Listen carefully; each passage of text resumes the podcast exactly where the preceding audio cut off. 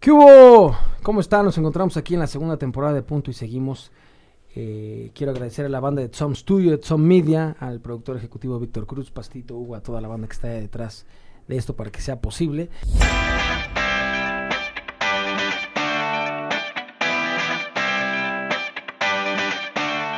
Quiero presentarles un amigo que quiero mucho de hace muchos años. Es un creador de, de contenido, el cual tenemos 150 historias que nos hacen reír. Un aplauso, por favor, a Girafita. Gracias, ¿Cómo estás, mi querido por invitarme. Jirafita? Muy bien, muy bien, todo chido. Qué bueno, gracias por la invitación. Como estamos platicando, no estamos enfocados a la, a la cuestión de la salud mental, ¿no? A normalizar estos temas, Claro. que la gente hable más de que la depresión existe, la ansiedad existe, eh, los temas existenciales, traumas complejos, miedos, adicciones, ¿no? Es algo. Sí. Y la única manera de poder eh, trascender este pedo, ¿no? O sobrellevarlo es aceptarlo, ¿no? Y trabajarlo. Si se cura, no sé. Si se quita, no sé, pero mínimo es vivir tranquilos con este pedo, ¿no? Claro. Y te agradezco mucho la invitación. No, a ti. ¿Cómo vas? ¿Cómo te pegó la pandemia? Que esto sacó lo mejor y lo peor de todas las personas, ¿no? Sí, no, está cañón. Este, bueno, digo, ya es, es un tema más cañón porque como la gente está muy acostumbrada a, a mi rollo de comedia, El personaje. claro, pues creo que nunca, nunca me habían visto como en algo un poquito más serio. Y, como dices, pues la gente como que piensa que uno pues hace videos de comedia y eso y lo otro, pues como que no, no sabe lo que realmente vive al igual que ellos. Como por ejemplo en la pandemia y todo eso, que cada quien sufrimos nuestras cosas. Pero pues para mí la pandemia sí estuvo, estuvo muy fuerte. Más, más por, no tanto por el tema del COVID en sí, de la enfermedad, pero por temas familiares, por temas económicos, por temas de trabajo, por todo eso. Entonces, sí estuvo, estuvo duro ese, ese 2020. Sí, me imagino. Eh, una palabra que se usa mucho aquí en este programa es la ansiedad. La Que ansiedad. muchos dicen, ¿existe la ansiedad? ¿Qué es la ansiedad? ¿Por qué te da? ¿Cómo se quita? Y cada vez es más esta, esta palabra. El, el otro día me platicó, me preguntó mi sobrina, ¿no? Mi sobrinita tiene 11 años, mi sobrino tiene 8 o 9. Y me estaban preguntando, pues están chiquitos, ¿no? Porque aparte es lo que escuchan en la escuela, en las clases virtuales, ¿no? En Sí. las clases físicas, porque ya van dos días. Y me preguntaron, yo sufro de ataques de pánico, ansiedad desde la primaria, ¿no? Y nunca, me, lo- nunca lo pude hablar, mi jirafa, nunca pude, porque no sabía ni siquiera qué chingados decir, no sabía, eran síntomas espantosos, pero no sabía que era un trastorno, que era una enfermedad, que tenía Sí, no sabes cómo tratamiento. Yo explicarlo. decía, me estoy volviendo loco, güey, pero de niño, si ahorita es un pedo, con Sí. gente que hablo de 30 años, me dicen, no sé qué es esto, imagínate un niño, ¿no? Entonces me preguntó mi sobrina, mi sobrino, oye, ¿qué es la ansiedad? Entonces dije, a ver, ¿cómo les, entonces les empecé a explicar como a mis palabras para que entendieran. Y me di cuenta como ya hasta, como un niño de 8 años le llega esta palabrita tan culera, güey, ¿no? Sí, que es la sí, sí. ansiedad. Sí, está fatal. Pues yo también sufro ansiedad desde hace cinco años. Este, Tengo 28 ahorita, sí, desde hace como cinco años me pegó mi primer, mi primer ataque. Y como no sabía qué era. ¿Cómo y- fue? ¿Te acuerdas para...? Sí, estaba en un departamento con una exnovia, vivía con ella y de repente me acuerdo que ella estaba dormida en el cuarto, yo estaba en la sala y estaba viendo videos y me estaba echando un cigarro y de repente empecé a sentir como una sensación, híjole, no sé ni, sigo sin poder explicar eso, pero es como, como si me fuera a dar un infarto. ¿Sabes? O sea, como, como mucha taquicardia, como confusión. eh, empezaba como realmente mi mente a decir cositas que yo ya había leído en internet o sabía por eh, la escuela o cosas así como de me está doliendo el brazo izquierdo. Y entonces mi Mm. mente decía, me está doliendo Infarto, el brazo izquierdo. claro. Y me empezaba a doler el brazo izquierdo por más que no me debería de doler. Como que mi mente hacía eso y yo decía, me va a dar un infarto, me va a dar un infarto. Me empezaba como a hiperventilar, eh, como que me quería desmayar y no sabía como qué hacer. Entonces me acuerdo que ese día, como no sabía qué era la ansiedad, nunca lo había experimentado, le terminé hablando a una ambulancia. La ambulancia llegó, yo estaba de que tirado en las escaleras ya, de que ahí con mi exnovia, como que mi exnovia tampoco entendía lo Y que estaba aparte ella pasando. asustadísima, sin saber qué pasaba Sí, y sin claro. saber cómo actuar. Sí, porque ella ni siquiera sabía, yo ni siquiera le podía decir a ella, oye, me está dando un ataque de ansiedad. No, yo le decía a ella, me está dando un infarto, me voy a morir. Y de repente llega la ambulancia, llegan los dos paramédicos, ta, ta, ta, y me dicen como, no tienes nada, tu oxigenación está bien, eh, tu ritmo cardíaco está bien, todo está bien. ¿Te checaron ahí en tu casa? Sí, todo, todo perfecto. Entonces, le, mm, eh, como que me jaló la enfermera a la ambulancia y me dijo, ven, siéntate. Y me dijo, lo que te pasó es que te dio un ataque de pánico, te dio un ataque de ansiedad. Y dije, no, imposible, yo no sufro de eso, yo no tengo esas cosas. Me dijo, no, pero esto funciona así, ta, ta, ta. Y dije, bueno, va. Me metí a la casa, me acuerdo que me acosté. Y lo primero, pues también que hace mucha gente que se asusta con este tipo de cosas es googleas. ¿Sabes? O sea, checas en internet, me siento así, así, ¿qué es? Y ahí realmente no hay pierde. No hay, no hay pierde como un me duele la panza y tengo cáncer en el estómago, tengo un tumor. No, aquí es los, los síntomas de ansiedad son hiperventilación, este, confusión, Sudoración, sí, taquicardia. sí, todo eso. Entonces realmente como que vi exactamente los 10 síntomas que estaban pasando ahí. Dije, ok, ya, sí, sí tuvo un ataque de ansiedad. Y al día siguiente me acuerdo que le hablé a un psicólogo y el psicólogo de repente empezó a como hacer que esta ansiedad se me brotara más que que se me quitara. Como que realmente él ya decirme que ok, eh, ¿en qué estás mal? ¿Por qué te dio un ataque de ansiedad? ¿Qué te preocupa? No, pues este, estoy bien, estoy bien, no, no estás bien. ¿Qué está, ¿Qué está pasando con tu carrera? ¿Qué está pasando con tu relación, con tus papás? Y entonces yo empezaba de que, puta, que putazo, putazo, putazo, putazo, y de que de repente, justo ahí en el consultorio, otro ataque de ansiedad. Y entonces ahí ya dije, ok, de que, güey, tengo que, o aprendo a vivir con esto, o me lo quito, o es una enfermedad, o me lo curo, o qué chingados hago, no sé qué voy a hacer. Pero esto fue hace cinco años y a la fecha te puedo decir que la ansiedad yo la veo como si fuera un demonio mío. Así yo lo manejo. Como si fuera un ot- otra parte de, de Rafa, como si fuera, como si tuviera una múltiple personalidad. Porque cada vez que me entra la ansiedad, puedo empezar a decir pendejadas, puedo empezar a decir mil cosas como cuando me pasa, no me acuerdo qué dije, no me acuerdo qué pasó, no me acuerdo cómo me sentía y de repente ya nada más se pasó.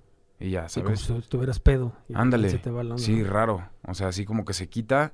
Me dura más o menos como 30 minutos, 40 minutos. Pero como yo ya lo tengo controlado, el pedo mental es que yo veo mi reloj y veo que son las 12 de la noche. Dices 12.40 o estar Y a las, ajá, y entonces digo, a las 12.30, 12.40 ya voy a estar bien. O lo que hago es agarro hielo o algo y me lo pongo en la nuca o en el Mm. pecho, como para sentir, el frío. eh, para sentir el frío que se ándale, frío. que se concentre como ese rollo ahí y, y ya, que se me empieza a quitar solito. Oye, ¿y nunca has ido con un psiquiatra?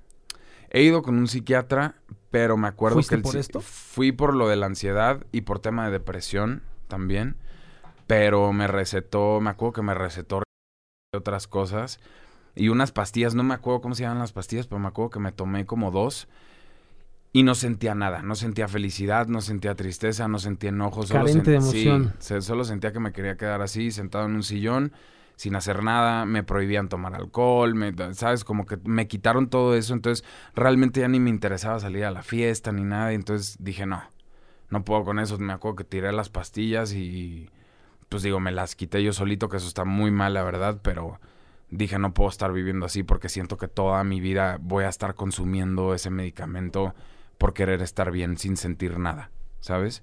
Pero yo la neta soy de que prefiero mil veces sentir ansiedad cuatro veces al mes que tomarme antidepresivos y ese tipo de cosas.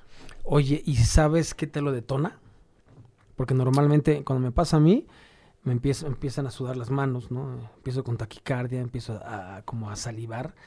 Y a mí me lo detonaban mucho a mí los celos. Los celos. Entonces, cuando había alguna situación de celos, que estaba con una exnovia, me decía mi exnovia, no sé, había tenido ondas con un actor famoso y de repente me decía, ay, mira, salió en pe-". Y te daba. Y yo sentí, porque siempre te dicen que Sí. Puede, puede, puede haber un indicador, no puede ser algo externo, puede ser algo interno, un pensamiento, puede ser un color, un olor, eh, algo. Que la cosa es ir detectando por qué, qué, qué es lo que te lo, No lo sé, que te remueve las tripas, ¿no? no sé bien qué es lo que me lo detona en sí, pero de repente me puede dar, me da más o menos cuando tomo alcohol, En las crudas. en las crudas me da mucho la ansiedad, mucho, este, y de repente me acuerdo que puedo, si puedo estar en una fiesta o algo y que de repente traen de que un churrillo o algo así, de que, ah, pásenlo, y yo digo, ah, sí, estoy bien, estoy perfecto, y de repente, pum. Entonces ahí me doy cuenta como realmente, por ejemplo, el tema de las drogas y eso, que las no, sustancias no ayudan. no, cero. Entonces yo, yo sé que si yo empiezo como a consumir esas cosas, me van a comer y como la ansiedad a mí me da fobia, me da muchísimo miedo ese, ese rollo, mejor digo, pues no, pero el alcohol, pues la verdad, pues es la fiesta y eso y lo otro y de repente me, me controlo mucho. Yo no soy una persona así de que bulteo y me vas a haber tirado en un sillón en cuatro horas, no. Pero de repente sí puedo estar tomando, tomando, tomando y ya como a las seis, siete de la mañana no me puedo dormir y ya estoy de que tas, tas, tas, tas, y me empieza a dar taquicardia así cañón y Te da en la noche en general. en la noche es cuando más me da. En el día casi nunca me da ansiedad. Ah, ah, mira, ve, hay un indicador. En la noche, no en el día. Muchas personas les da antes de dormir, o les da, o los despierta de un sueño. A mí al revés, a mí en la noche no. Cuando a mí me da ansiedad, yo tengo broncas con agorafobia. Agorafobia es a lugares grandes. Es lo contrario de la claustrofobia. Yo tengo claustrofobia. Si yo estoy en un elevador y de repente se para el elevador, no mames, ¿no? O sea, me, me, me- Sí, te cagas. Y agorafobia es a lugares grandes. O sea, puedo estar en un, en un avión, me da claustrofobia, pero cuando me bajo y estoy en el aeropuerto, así con toda la pinche banda corriendo, me, esa es la agorafobia. Siento O sea. ¿tienes los dos? Sí, sí, tengo no los dos. Mames, Entonces imagínate, cabrón. como músico, estaba en el camerino, por ejemplo, lo que platicábamos hace rato de Coachella, que muchos dirán, ah, estaba en el camerino, que era un camper chiquitito, y me sentía mal, bajaba la ventana y me asomaba, y así, y de repente escenario, gente, y me Y daba otra vez. Entonces me sentía muy mal porque decía, güey, ¿a dónde corro, no? Sí, Porque, por ejemplo, yo te digo, bueno, me voy de viaje a Acapulco, sí, güey, pero pues te llevas tus pedos, ¿no? Sí, O sea, sí, tu sí. ansiedad, tu depresión, te los llevas, no es como que puedas correr de esto. Entonces esa fue la razón por la que yo empecé a pedir ayuda, porque me di cuenta que no, que, que no se puede solo, güey. O sea, Sí, y yo lo empecé cabrón. a platicar. ¿Tú te acuerdas en estas experiencias, si lo platicabas con tu mamá, hermanos, eh, con tu papá, te lo guardaste Sí. solo?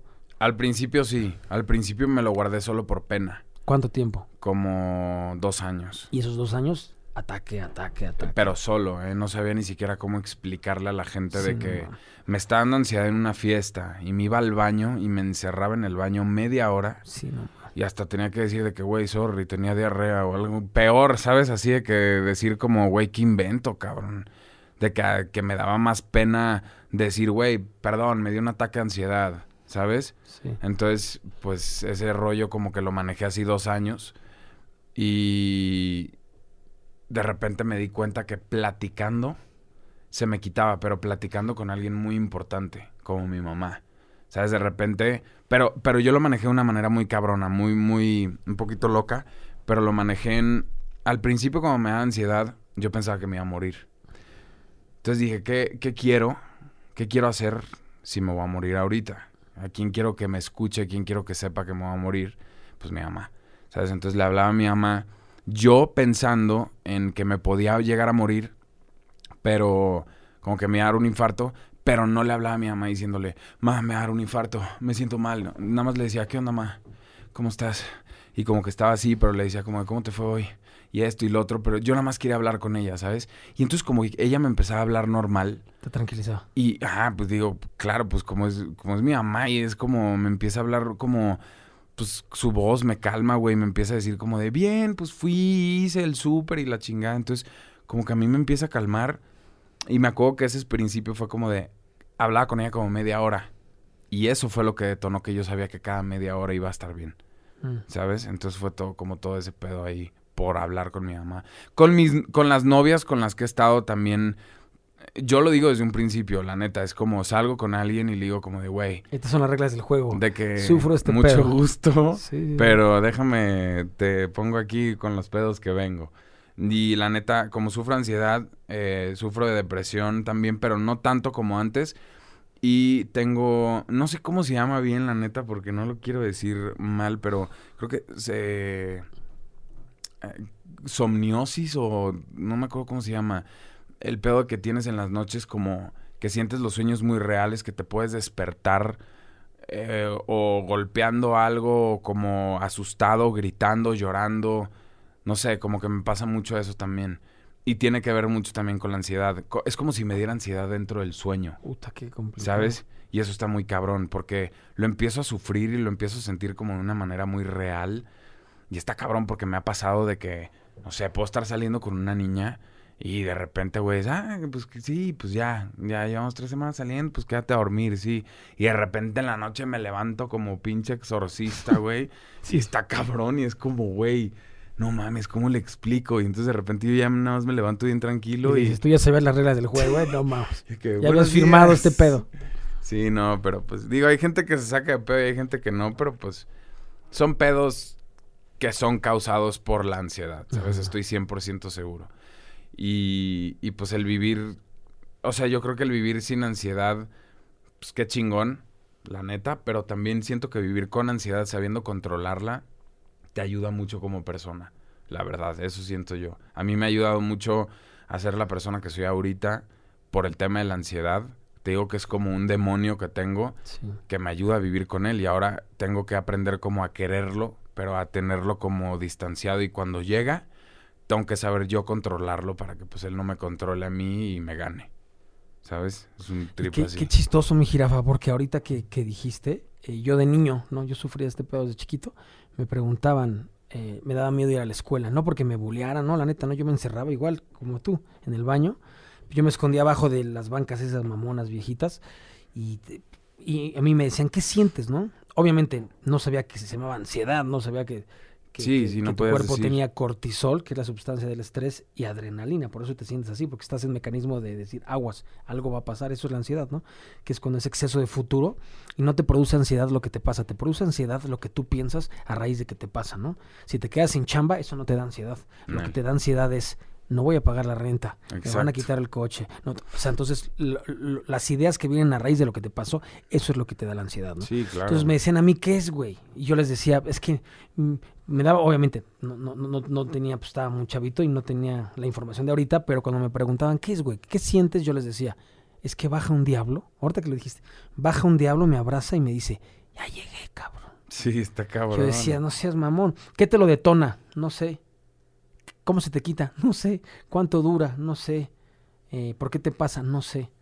Entonces, no seas mamón, vive, güey. Entonces te sientes, cuando ves que la gente te estás enojado, no te enojes, estás triste, no estés triste, eh, estás ansioso, no estés ansioso. Entonces te das cuenta que en verdad no están comprendiendo lo que te está pasando eso es como un shot de decirte, estás más solo de lo que tú crees. Sí, claro. Porque la gente no entiende que estas chingaderas están pasando. Ahorita, a raíz del COVID, pues estos pinches números se fueron al cielo y ya la gente está leyendo, la gente está informando y están cambiando la manera de, de lo que comen, ¿no? Están cambiando la manera de cómo viven, de alejarse de gente tóxica, de, de dormir bien, el sistema eh, nervioso. O sea, todo ese pedo tienes que estar al tiro, ¿no? Pero en ese momento de estar niño, puta, yo la pasé, por eso para mí es algo espantoso, espantoso, espantoso. Pero yo creo que te sirvió a ti mucho el tema de hablar con tu mamá, una, por el miedo al ser juzgados, ¿no? Porque es que van a pensar, tú sabes que tu mamá no te iba a juzgar. Sí, exacto. por eso decías, mamá, ahí te va. Claro, pues sí, es el rollo de que, sabes que no es como que tu mamá te decir, ya cállate, pendejo, no mames, ponte bien. Mm, pues claro que no. Pero sí me pasó porque al principio lo intenté. O sea, acaba de mencionar que sí, sí lo intenté con amigos. Eh, que la neta, pues, lo más cabrón y se me hace muy duro. Y, ni siquiera estoy diciendo que es karma ni nada. Es, es nada más como qué mal pedo, pero a dos amigos, por ejemplo, de mis mejores amigos que este, antes yo les decía, güey, me, me, está dando un ataque de ansiedad. Y literal hasta me sapeaban y me decían de que, güey, ya cállate, no mames, ponte a chupar, no sé qué. Y yo como de, güey, aguántame, me estoy sintiendo mal, por favor ayúdenme. No, y, y les valía madre. Y ahora hace poco, no, no voy a mencionar su nombre por porque si no lo quemo, porque no sé si, te digo, yo sé que es un tema difícil para los demás que no, que les da pena, pero me acuerdo que hace poquito me dijo de que, güey, puedo hablar contigo, y yo, Simón, oye, es que eh, tuve un ataque de ansiedad, y yo, ah, cabrón. Y dije, más de decir, ah, puto, ah, verdad, dije, a ver, siéntate y cuéntame cómo es el tuyo. ¿Sabes? O sea, porque me interesa como saber cómo le da a él. Y estaba desesperado, obviamente. Sí, y es, es cabrón porque empieza a decir, güey, siento que como que tengo el cuello así como que me lo quiero arrancar porque no puedo respirar y no sé qué, y siento que me da taquicardia, y siento que me voy a morir, y yo, puta, y le dije, es más, hasta le dije, ahí está, güey. O sea, no es un juego, cabrón, es, es algo real y es algo con lo que vive la gente. O sea, esto que estás sintiendo tú es lo que yo llevo sintiendo cinco años atrás que yo te dije, güey. Y me dijo, ¿cómo, cabrón? ¿Llevas cinco años con esta mamada? De que yo, yo llevo una hora, güey, apenas que me pasó esto y no puedo. Y es como, güey, es el trip, vas a tener que aceptarlo vas a tener que ir a un psicólogo o a un psiquiatra si es que lo tienes tan, tan fuerte como yo lo tuve al principio. Y vas a tener que realmente aceptarlo primero contigo mismo para poder quitártelo. Porque si tú empiezas a decir, no, no tengo nada, no tengo nada, ya, solo, solo, yo, solo yo puedo. Sí, está cabrón. Oye, no es eso, ¿eh? Porque mucha gente dice como de, es cosa de que yo me ponga, claro que no. Se necesita ayuda y la gente estudia psicología para eso y la gente estudia... y terapia, sí. Obvio. Mira, ahorita que platicabas algo muy importante. Nada más imagínate, los que estamos aquí en el estudio, que es Pasto, Hugo, Girafo y yo, al 100% de los que estamos aquí nos da para que veas lo común que son estas cosas, ¿no? Lo que estamos platicando. El tema de la ansiedad va muy de la mano con la depresión, ¿no? Porque yo no sufro de depresión química, crónica, no. Yo tengo depresión a raíz de que tengo estas chingaderas. Porque me dan ataques de pánico desde niño, de ansiedad, me siento incomprendido, me siento solo, nadie me entiende, no le platico a nadie y eso genera una depresión espantosa. Sí, es una raíz. Es una raíz, van de la mano. El tema de, del suicidio, ¿no? La solución permanente al problema temporal. Eh, yo estoy muy clavado en el tema del suicidio y trato de hablar con muchas personas y ayudarlas hasta donde yo puedo, diciéndoles cómo yo lo he hecho. ¿Por qué? Porque te sientes tan, tan solitario, ¿no? Te sientes tan, tan inseguro, te sientes tan a la deriva, tan, tan desesperado, que dices, a ver, güey, que me venga a visitar el diablo. Bueno, a como pensamos que es un ataque de pánico. Porque te empieza a dar miedo que te dé miedo. Claro. Entonces dices, no mames, agarro un camión, agarro un metro, agarro un coche, agarro un avión, voy a una fiesta, cancelo una boda, cancelo un casting, porque dices, me empiezo a encerrar, porque entre más afuera de tu zona de confort, de tu zona segura estés, más feo se pone. No es lo mismo un ataque de pánico en tu casa que a la mitad del zócalo. ¿Me explico? Es más feo. Entonces van de la mano. Yo desde chavito he tenido pensamientos suicidas porque yo dije, ¿cómo callo esto, güey? que no sé ni qué es, no sé ni cómo explicarlo, güey. Que ya conforme fui creciendo y le fui cotorreando a mis brothers, les decía, y de repente un güey me dijo, oye, a mí me pasa, lo abracé, cabrón. Claro, pues le dije, no mames, ¿cómo se llama? Y luego me dijo, una amiga mía que quiero muchísimo, ella me salvó, ella me salvó, me salvó, me salvó. De las personas más importantes en mi vida, que yo creo que ni ella sabe, fue porque yo una vez puse en Facebook, estaba de gira en Estados Unidos, y puse en el Facebook, me siento que me voy a morir y puse mis síntomas, así en el Facebook, güey, hace 2008, güey. Y me empezaron a escribir un buen y me dijo una amiga, escríbeme, amiga de, de las prepa. Y me dice, oye, güey, lo que tú tienes se llaman ataques de pánico. Y yo en plena gira con la banda. Y la banda sí sabían que me pasaba algo, pero... Y le digo, ¿qué pasó? Y me dijo ella, es que yo tuve una bronca con mi papá, lo atropellaron enfrente de mí el día de mi cumpleaños y de hecho hicieron una campaña muy linda de poder eh, de, concientizar el tema de los ciclistas y los eh, y me dice ella yo me encerré en mi cuarto seis siete meses de no salir de mi cuarto güey y me empezaron a dar estas chingaderas a raíz fue como un tema postraumático. Y yo le dije no mames sientes esto sientes y yo o sea güey sentía como si me hubieran dado la, la, la, los números del melate güey porque por primera vez en mi vida alguien me estaba diciendo esto que tienes tiene nombre y déjate que tenga nombre. A mí me pasa. Se llama así, ve a ver un psiquiatra. Y dije, madres. Entonces yo he tenido pensamientos suicidas, todo, porque dicen que la solución permanente al problema temporal no es que te quieras matar, no es que alguien se quiera ir de aquí. En muchas ocasiones, que es? Quieres dejar de sentir, güey. Claro. Pues quieres callar esto, güey. Quieres callar esto, güey. No sabes cómo chingados hacerle. Te ha de haber pasado a ti de chavo, supongo. Sí, yo, de hecho, cabe mencionar que la neta, he digo, he tenido entrevistas serias y todo fuera de mi, rollo de comedia. La primera vez que, digo esto en, cámara y en algún podcast o algo, yo cuando tenía 18 años, eh, empecé como con temas de depresión, primero que ansiedad, ¿sabes? Entonces no sé realmente si o la depresión me detonó la ansiedad, porque la ansiedad no me detonó la depresión, ¿sabes? O sea, como tú dices, en mi caso fue al revés. Fue al revés. Este, yo me acuerdo que a los 18 años, a mí me buleaban mucho de chiquito, ¿no? Este, yo iba en una escuela de, puros hombres. En Tijuana. En, aquí en México. Ah. Aquí en México iba en una escuela de puros hombres, eh, católica y todo el rollo. Y, y realmente imagínate un niño eh, entrando a la secundaria eh, queriendo, como digo, cualquier niño obviamente quiere tener amigos, quiere pues, ser popular y todo ese rollo. Y yo entré con todas esas ganas del mundo, ¿no? A, la escuela. Eh, y de repente, pues, el primer día siento que es como el más importante porque es ahí en donde te dicen o eres de los tetos, o eres de los estos, o eres de los estudiosos, o eres de los populares, o de los peleoneros, o así, ¿sabes? Entonces de repente, pues yo dije como de, bueno, pues chingue su madre, yo quiero ser de los populares y esto y lo otro. Y, y no, y dije como, pues valió madre, pues me, me soltaron para este lado, me soltaron para el lado como, ni siquiera de los tetos, ni de los matados, ni de esto y del otro, pero como de los que no importan, ¿sabes? O sea, como los que se sientan allá. Los ignorados. Ándale, como los que a nadie les hacen caso ni nada. Entonces yo de repente me acuerdo que un día eh, nos levantan a todos, ¿y qué quieres ser tú de grande? Y no, pues que yo abogado y todos, ah, sí, no sé qué. Entonces yo dije, ¿sabes qué, güey? Yo, yo quiero ser artista. Yo, yo quiero ser actor, yo quiero hacer ¿Cuántos años comediante. Yo tenía 17 años.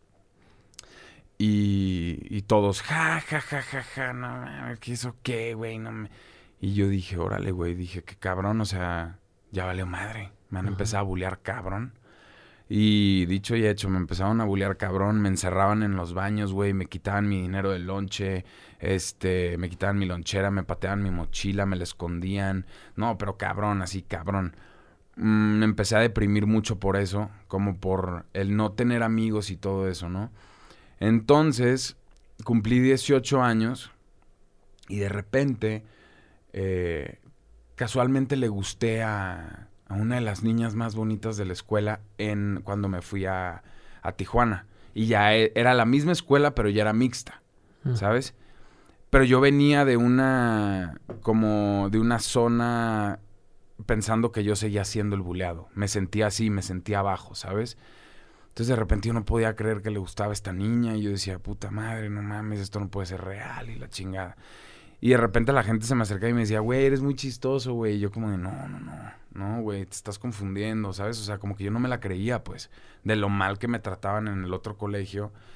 Y de repente me acuerdo que empecé con los temas de depresión ya más fuerte. Lloraba y lloraba y lloraba y lloraba porque pensaba, no sabía si, si se estaban burlando o no, si era serio, si no. Y de repente me acuerdo que una noche dije, ya, güey. Dije, ya, ya no puedo más. Eh, ya no quiero sentir eso, como tú dices. Claro que yo siento que a veces el suicidio es un tema también un poco egoísta por el hecho de que pues no pensé en mi mamá, no pensé en mis hermanos, no pensé, ¿sabes? Como en, en mi familia y eso. Y pues tuve, tuve intento de suicidio, intenté este cortarme y me corté como que cuando ya me estaba arrepintiendo, Paco, que eso está muy cabrón porque dije como chingue su madre, dije, "No, ¿qué estoy haciendo?" Me di, me di mal. Me di en una vena mal y pum, me fui para el piso ¿Estabas en casa de tus papás? estaba, estaba en mi casa. Y me acuerdo, y esto es, esto es muy interesante porque esto es algo que no, no digo mucho, pero te, te voy a enseñar algo. Eh, me acuerdo que lo primero que vi en la tele, cuando ya estaba en el piso y estaba cerrando los ojos, vi, estaba la caricatura de Tom y Jerry, y vi a Tom persiguiendo a Jerry, vi una escena, y, y dije de que, güey, no mames, como que me fui. De repente cuando me desperté ya estaba con la ambulancia, estaba en el hospital, y, y bueno, pues me tatué a, a Tom y Jerry aquí. Ah, Este, y digo, ahí están hasta las marcas. Y me tatué a Tom y Jerry porque cada vez que veo este tatuaje, me acuerdo que pues estoy aquí por algo, ¿sabes? Y que pues que tal vez me corté mal o algo y, y me pude haber ido. Me arrepentí súper cabrón. Y me acuerdo que ese día que desperté en el hospital dije, estoy aquí por algo, tengo un sueño que cumplir, lo quiero lograr, me vale madre lo que digan los demás. Esta es una segunda oportunidad. Y empecé a hacerlo de jirafita. Y empecé a... Porque mucha gente no sabe que la comedia también viene de un lugar muy oscuro. Sí. ¿Sabes? Y eso es algo muy cabrón. Porque piensan que, ah, este güey es comediante, su vida es bien feliz, es a toda madre. Claro que no. Todo viene de un lugar muy cabrón. Y realmente los videos los empecé a hacer para hacerme reír a mí mismo. Para darme cuenta de del talento que tenía como actor, como comediante y eso. Y empecé así, empecé a darle y a darle y a darle. Claro que hay veces que, como ya lo había intentado una vez, volví a tener como ese pensamiento de, puta, quiero que se me quite la ansiedad, quiero, ¿qué hago, güey? ¿Sabes? Pero ya no lo vi de una manera como ya suicida, ya lo vi como un poquito más, como de yo solito me voy a morir, ¿sabes? Pero no quiero, quiero estar aquí, necesito, tengo cosas que cumplir, tengo que seguir. Entonces como que mi mente empieza a trabajar, a trabajar y ya cuando como que me calmo ya digo como, ya, chingue su madre. Este, y pues todo eso obviamente me afectó, todo el, todo el bullying y todo eso, que está muy cabrón, ¿sabes? ¿La gente se enteró de esto? La gente no se enteró de esto, para nada. es tu mamá y tu Sí, de hecho, está muy cabrón porque imagínate que eran cuatro bullies, los que me bulleaban bien cabrón, que jamás se me van a olvidar esos vatos, güey. Y a los cuatro les fue muy mal, les fue muy mal y son, son drogadictos muchos ahorita. Uno se suicidó, de hecho, y, y otro se murió sin querer. Y los otros dos están perdidos en las drogas. Y está muy cabrón porque me da mucha tristeza ver eso, ¿sabes? O sea, de hecho hace poco me encontré a uno en un antro. Y me decían Dumbo de chiquito porque estaba bien orejón. Siempre me molestaban con el Dumbo. Me acuerdo que estaba en la barra y de repente escucho Dumbo. Y yo, chinga tu madre, güey. Se me vino todo el pedo así de que, güey, sentí así como un flashback, cabrón. flashback doloroso. Y, y era un güey así que te cagas. Era un saquefron así, guapísimo el vato. Y volteo. Mal el vato, güey. Yo dije, no lo puedo creer, güey. Y le dije, ¿qué pedo? Y le dije su nombre. Y le dije, ¿cómo estás? Y me dijo, ¿qué pedo, mi Dumbo? Así ahogado. Y le dije, hermano, te ves fatal, güey. Y el vato de que, no, no estoy a toda madre, güey, no sé qué, vente a mi mesa, no sé qué. Bueno, me acuerdo que fui a su mesa porque acepté tomarme un shot con él, güey. Dije, se me hace muy cabrón estar con este güey, ¿sabes? Después de tantos años. Me acuerdo que fui a su mesa, bueno, güey. El vato me dijo, no, vamos a la barra mejor, no sé qué. Terminé pagándole el shot yo porque me dijo que perdió la cartera, que no sé qué, güey. Y yo como, verga, güey. Dije, te lo juro que neta en ese momento volteé a ver a Dios y le dije, gracias, güey. De que neta, gracias por, por que estos cabrones me convirtieron en esto, güey. Porque sin ellos, la neta al chile, sin ellos, yo no hubiera podido agarrar el pedo, hubiera me hubiera agarrado los huevos y hubiera podido decir, sí puedo yo, ¿sabes? Entonces sí fue algo muy duro para mí ese pedo. No, pues muchas gracias por, por abrirte con nosotros, mi jirafa. son temas bien dolorosos, la verdad, son temas bien, bien, pero yo lo, hemos platicado aquí con todas las entrevistas que llevamos que... No, y cabe mencionar que lo hago también por, por digo, porque te, te quiero mucho, güey. muchas gracias, igualmente. ¿Sabes? O sea, no es como que les, le acepté la entrevista a cualquier güey, o sea, realmente te tengo la confianza y, y sé que me gusta hablar de esto y, y te lo digo porque sé que muchas personas están en su casa pensando que todos nosotros tenemos una vida muy padre y y qué chingón, y seguro tienen un chingo de, de varo y de mujeres y de esto y No, güey. No, no, no. Este pedo va más allá y este pedo es muy, muy cabrón porque pues somos... Yo creo que hasta podemos llegar a tener más pedos que alguien cabrón, ¿sabes? O sea, se me hace algo muy duro porque pues nunca, nunca había hablado de este tema, pero te digo, me sentí en confianza, lo quise decir también por la gente que, sé que hay gente que, pues se puede intentar suicidar o tiene pensamientos suicidas como diciendo, ya, güey, ya no hay otra salida, ¿sabes? O sea, ya aquí se acabó. Y yo lo que quiero decir es que claro que hay salida. O sea, está cabrón, pero es lucharle y es, es realmente querer y tener las ganas de hacerlo porque si no, pues por eso pasan las cosas. Sí, claro, y es un proceso, ¿no? Por eso la primera etapa de la aceptación es súper importante. Si no aceptas que estás viviendo un, una situación complicada, que tienes un trastorno, puede ser de ansiedad, de depresión, etc. Por ejemplo, la gente que tiene trastorno límite de la personalidad, bipolaridad, que dicen, qué mamón, es que ese güey se enoja mucho. O, o sea, está cabrón, ¿no? Eh, está cabrón, cabrón, cabrón. Estaba leyendo en una revista un, que hicieron un, hicieron un experimento con unas, con unas ratitas, ¿no? Que les dieron a comer cerezas a las ratitas y les echaron con un como aspersor, les echaron eh, como aroma de cereza. Y en ese momento las ratitas empezaban a comer las cerezas, y empezaban a oler a las cerezas y ¡pum! le daban unos toques a las ratitas, ¿no? Y el siguiente día igual llegaban, les daba, les echaban esta madre y les daban a comer cerezas y cuando comían las cerezas las, las ratitas y olían, les daban toques, güey. Entonces pasó un rato, dejaron de hacerlo y luego eh, les, les, echaban otra vez con el aspersor, les daban de comer cerezas y ya no les daban toques. Y los niveles de mm. cortisol, de adrenalina y las ratas se ponían porque sabían que iba, que iba a venir el toque, ¿no? Porque relacionaban la cereza, el aroma con lo que Pasa un ratote, pasa un año, lo, les vuelven a echar estas madres y se asustan horrible. Se ponen juntos a las ratas, em- empiezan a... eh, tienen hijos las ratas, las ratitas, y los hijos les daban cereza. Les echaban esta madre y los hijos se asustaban. Estaban heredando este pedo. Ya, eso está cabrón. Ahora imagínate traumas, miedos, violaciones, abusos, injusticias, abandonos, Sí, está todo lo que nos pasó a nosotros Obvio. desde niño, güey, desde los 0 a los 5 años, que es cuando tienes que estar al tiro con los morros, que tuvieron que haber estado al tiro con nosotros, o nosotros con los de abajo y así. Todo eso pues, te está persiguiendo y te va a perseguir toda tu vida. Y si no lo trabajas, y si no lo trabajas de raíz, porque muchas veces lo que tenemos nosotros son fugas, fugas emocionales, que son drogas, alcohol, mujeres, hombres, fama, trabajo, apuestas, deportes. No digo que esté bien o mal, sino si lo utilizas como una fuga para no sentir y no escucharte, ese jirafita chiquito, ese Paco chiquito que está llorando, gritando, pidiendo atención, pues te vas a sentir mal toda tu vida, güey, ¿no? Toda tu vida. Claro. Nada más ve ahorita cómo está Will Smith, este Robin Williams, Sí, no como dijo este Jim Carrey, ¿no? Dice el güey, me gustaría que todos fueran millonarios exitosos para que vean que no está tan fácil, güey, ¿no? Claro, pues es cabrón. Y ve quién te lo está diciendo, cabrón.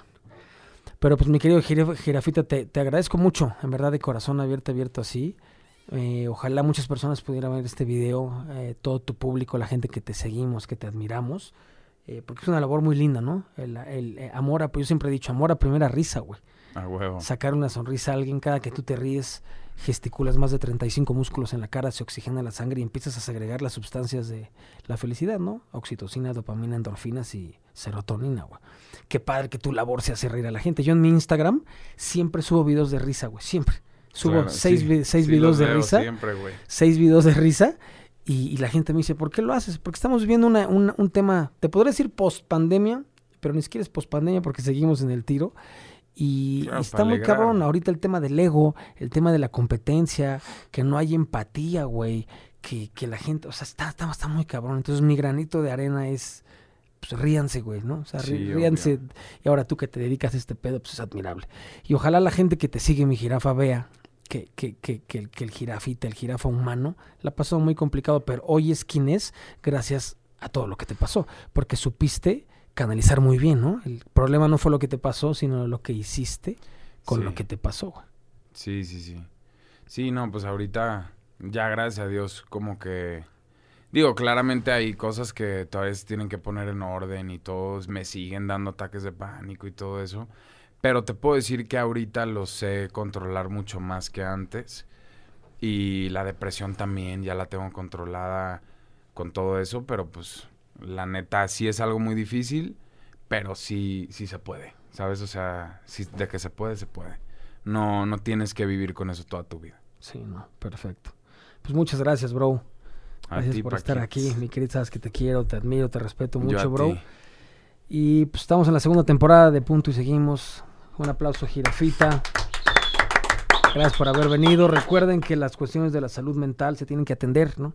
Igual que broncas con el dentista, con el gastroenterólogo, con el quiropráctico, pues también los psiquiatras, los psicólogos, la terapia, pero principalmente esto no es para el que lo necesita, esto es para el que lo quiere. Si tú no quieres una ayuda y un cambio, no se va a poder. Si tú quieres llegar rápido, ve solo, pero si quieres llegar lejos, ve acompañado. Punto y seguimos, segunda temporada. Un abrazo y un saludo a los Tom Media, Tom Studio, Víctor Cruz, productor ejecutivo, Pastito, el productor Hugo, Paco Chintro. Gracias a toda la banda.